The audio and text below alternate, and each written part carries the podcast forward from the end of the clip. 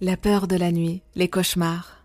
Pour en parler avec nous, pour nous aider à comprendre, Stéphane Valentin, docteur en psychologie et auteur de nombreux ouvrages dont Les angoisses chez l'enfant, comprendre pour apaiser, paru aux éditions Pfefferkorn. Bonjour Stéphane. Bonjour Eva, bonjour euh, les auditeurs.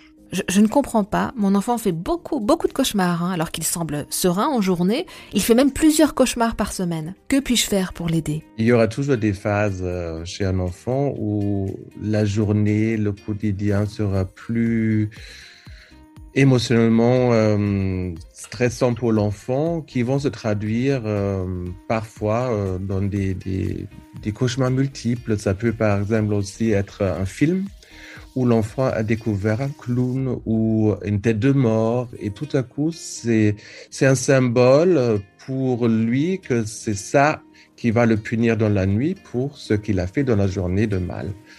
Et euh, je pense que le, le, le mieux, c'est euh, déjà quand l'enfant fait le cauchemar de la nuit, c'est aller le voir.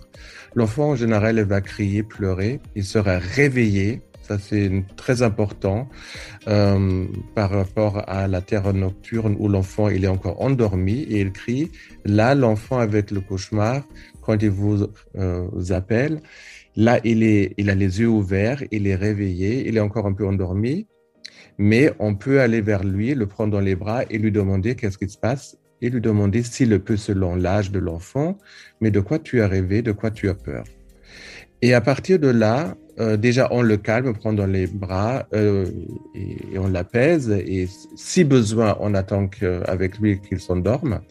Et le lendemain, parce que dans un, par exemple, dans un moment plus calme, on peut reprendre le thème du cauchemar et par exemple lui demander d'en parler. Et selon l'âge, s'il est trop petit, on lui peut lui demander aussi de faire un dessin pour mieux comprendre quel est le sujet et après avancer un peu comme un détective euh, c'était quoi en fait l'origine de sa peur?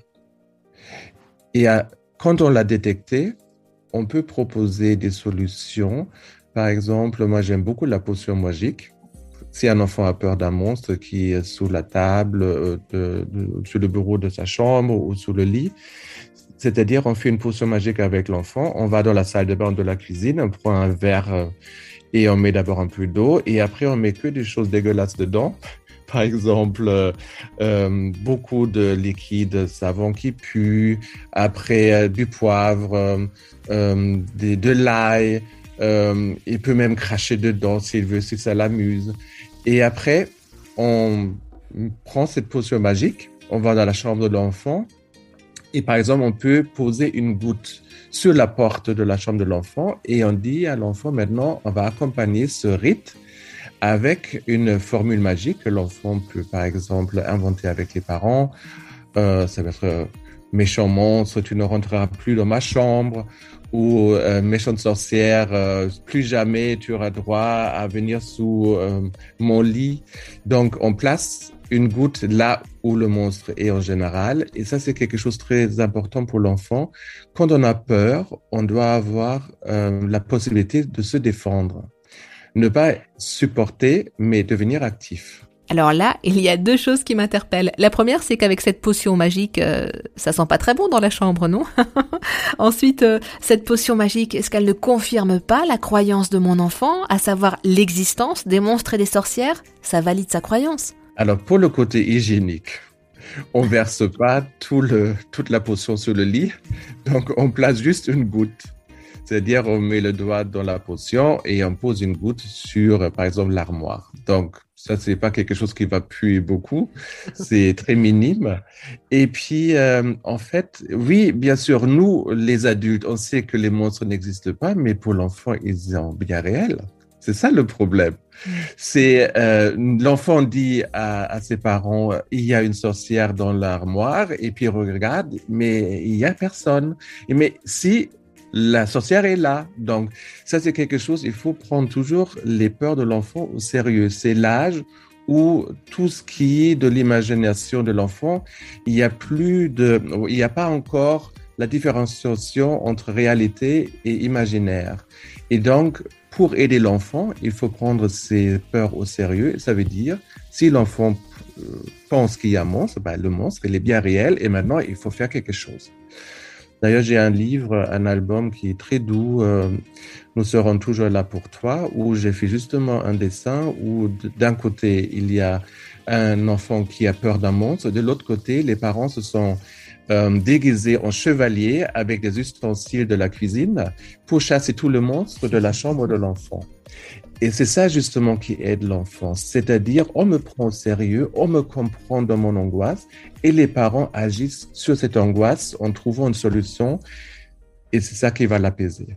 Stéphane Valentin, je rappelle que vous êtes docteur en psychologie et auteur de nombreux ouvrages dont Les angoisses chez l'enfant, comprendre pour apaiser, paru aux éditions Pfefferkorn. Alors en ce moment, quand mon enfant se réveille d'un cauchemar, il veut plus se rendormir. Alors il lutte, il lutte toute la nuit même, car il a peur de refaire un cauchemar. Que faire? Si c'est dans la, dans la nuit même où il fait le, donc au cours de la nuit où il s'est réveillé, il n'arrive pas à s'endormir, pourquoi ne pas lui dire, viens, on va dans notre lit à nous je pense, euh, si des parents euh, ne pratiquent pas, par exemple, le coup dormir, que le bébé ou l'enfant dorme avec eux, il y a des moments où il est, quand il est malade ou il a peur, on peut faire des exceptions, mais il faut l'annoncer dans ce cas-là pour que ça ne devienne pas une habitude pour l'enfant, si les parents ne le souhaitent pas.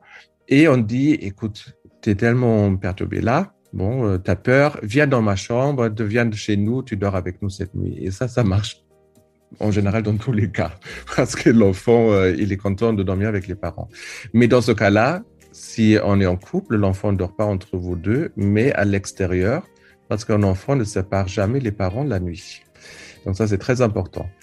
Toujours à l'extérieur, ou on peut placer aussi, par exemple, un petit matelas devant le lit parental. On dit, voilà, tu peux dire avec nous voilà ton petit lit.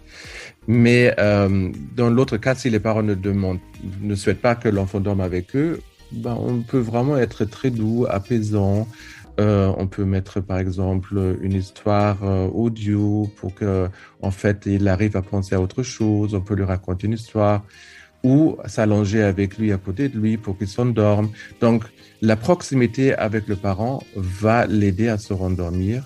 Et le lendemain, s'il a peur, justement de se rendormir le soir, là, je pense, il faut trouver un rituel, justement, on regarde dans tous les placards avec l'enfant, on regarde sous le lit, pour vérifier qu'il n'y a personne. Et c'est ça qui va l'aider à gérer son angoisse euh, par rapport au cauchemar. Merci beaucoup Stéphane Valentin d'avoir répondu à nos questions.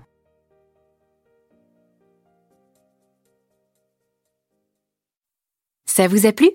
Vous en voulez encore? Il y a en ce moment des milliers de podcasts 100% positifs qui vous attendent sur l'application AirZen.